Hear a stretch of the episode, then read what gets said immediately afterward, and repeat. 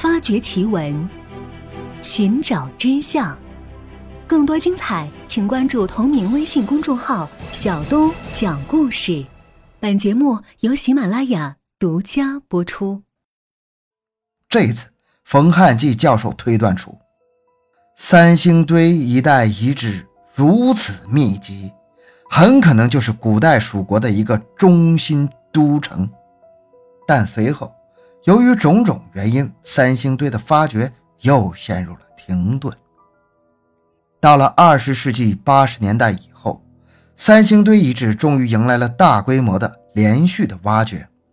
一九八零到一九八一年，考察队在遗址上清理了成片的新石器时代的房屋遗址，出土标本上万件，还发现了具有分期意义的地层叠压关系。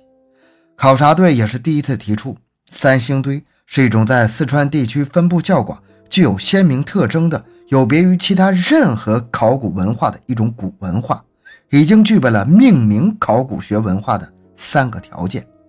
建议命名为三星堆文化。一九八二到一九八四年，考古工作者又分别在三星堆西南和西泉坎进行了两次发掘。发现了三星堆遗址最晚期的遗存。到了1986年，三星堆大量金属器的出土，引起了海内外学术界对于中国西南的古蜀文明的重视。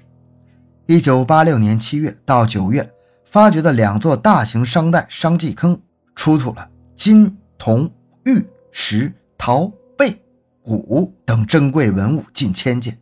在三星堆祭祀坑出土的上千件青铜器。金器、玉石器中最具特色的是那三四百件青铜器，其中一号坑出土的青铜器的种类有人头像、人面像、人面具、跪坐人像、龙形式、龙柱形器、虎形器、戈环、七形方孔壁、龙虎尊、羊尊等器皿。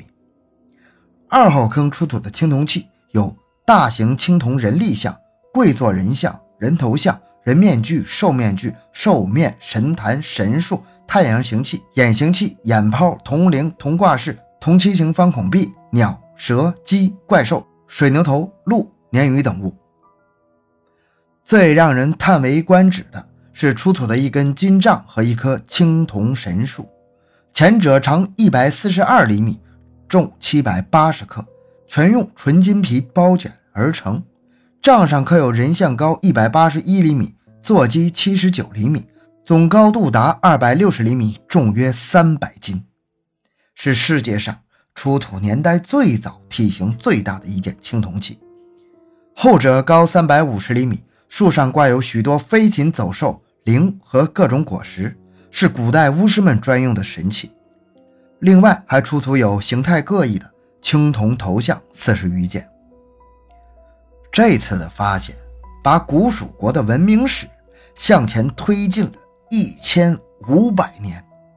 在全世界的考古学界引起了巨大的轰动，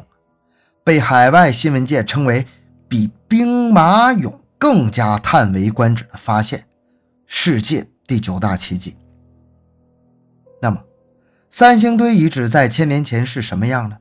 它既然被认定是古蜀国的遗址，那这个国度在中国的历史上又造就过怎样的辉煌呢？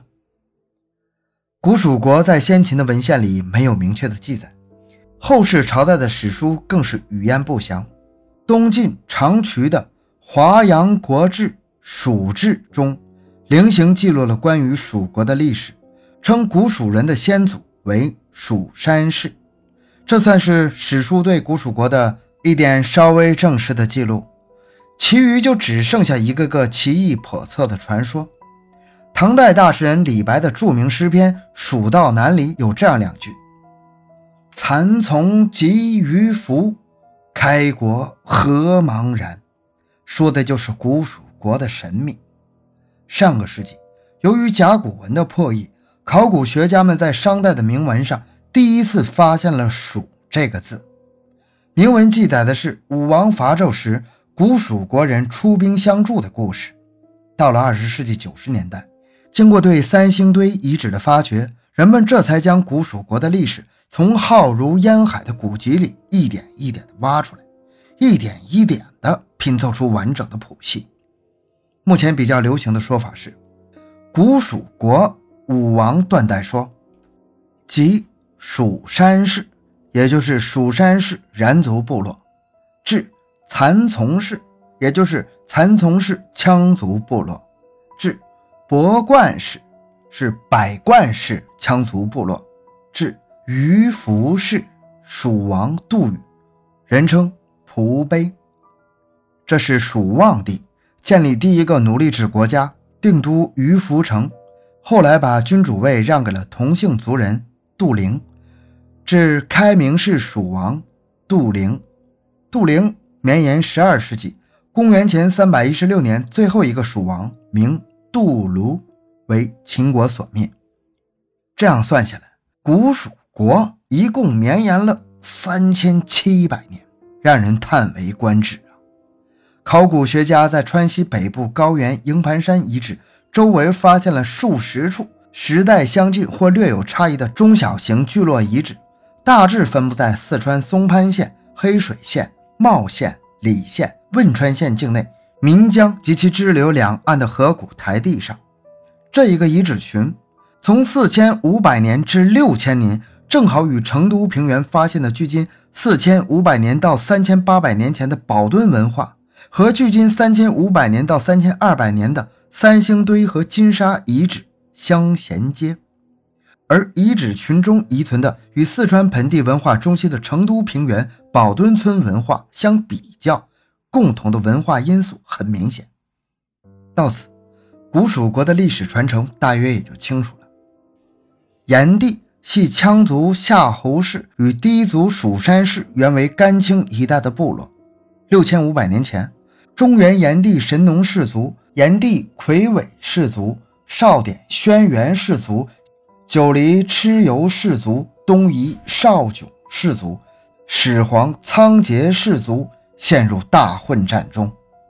炎帝系统的羌人夏侯氏与氐族蜀山氏分别从甘青高原进入川西北高原避难。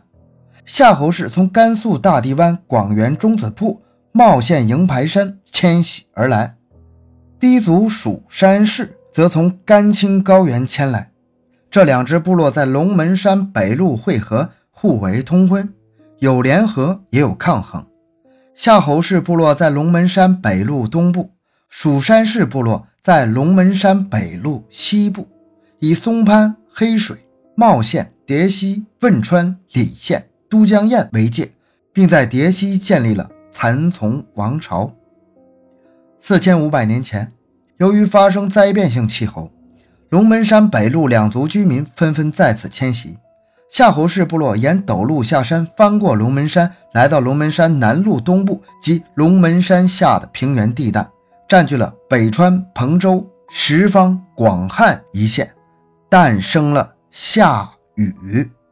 并在三星堆建都。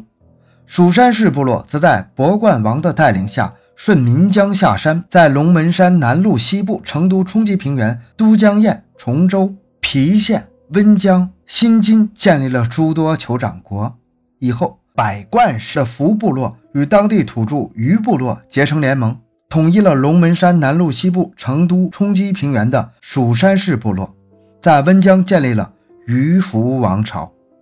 余福王向东扩张，与龙门山东麓的夏侯氏部落发生了激烈战争。最后，于福王战胜夏禹王，占领了龙门山南麓东部，移都三星堆。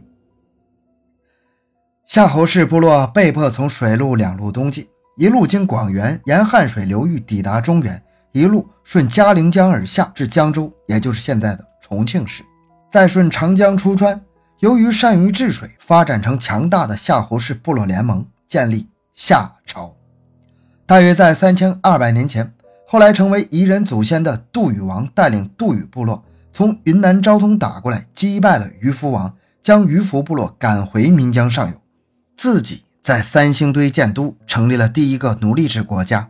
再后来，杜宇王将王位让给族人杜陵，视为开明仪式。这段关于古蜀国历史的论证无疑是大胆的，而且是将夏朝的来历也阐述得很清楚。对于夏商断代是一个重要的参考论点。而神秘的古蜀国不但创造了辉煌的历史，其次立国三千多年，更发展出让人惊叹的文明。三星堆的青铜器就是最好的例证。好，这个故事讲完了。小东的个人微信号六五七六二六六，感谢大家的收听，咱们下期再见。